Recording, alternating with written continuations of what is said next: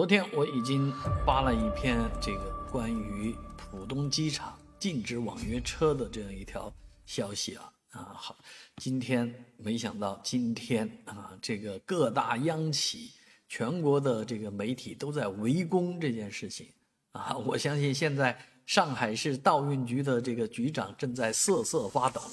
啊，因为不论是央企还是地方的这个媒体。还是胡锡进这样的大 V 都发出了灵魂拷问啊！这个禁止网约车在浦东机场运营合理吗？啊，虽然它有法可依，一啊，二零一六年就出台法律啊，说让这个网约车不能够在这些机场啊、火车站接单了，但是事实上是一直都有啊，而且它的这种方式来讲，并没有引起这个消费者的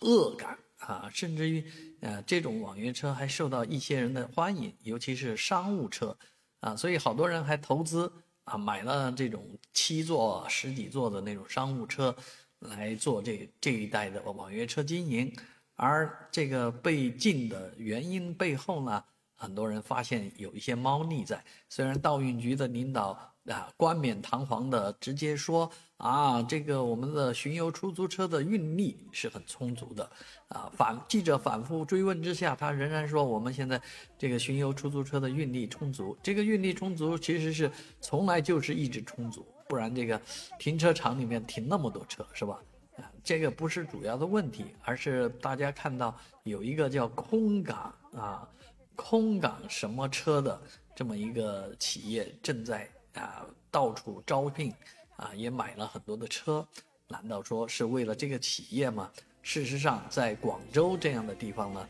并没有像浦东机场采取这样的措施，而是鼓励，鼓励网约车。所以这件事情啊，压力最终会给到上海市道路运输管理局和浦东机场。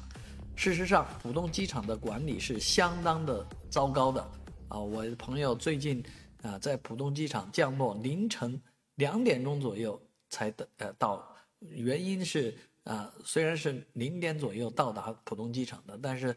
在飞机在跑道上滑行就花了四十分钟，啊，各种呃这个，然后到达的这个呃终点站啊，也不是这个 T 一 T 二，而是远端啊，非常远端的卫星岛啊，然后再转回来。花了一个多小时啊，在机场里面花了一个多小时，啊，也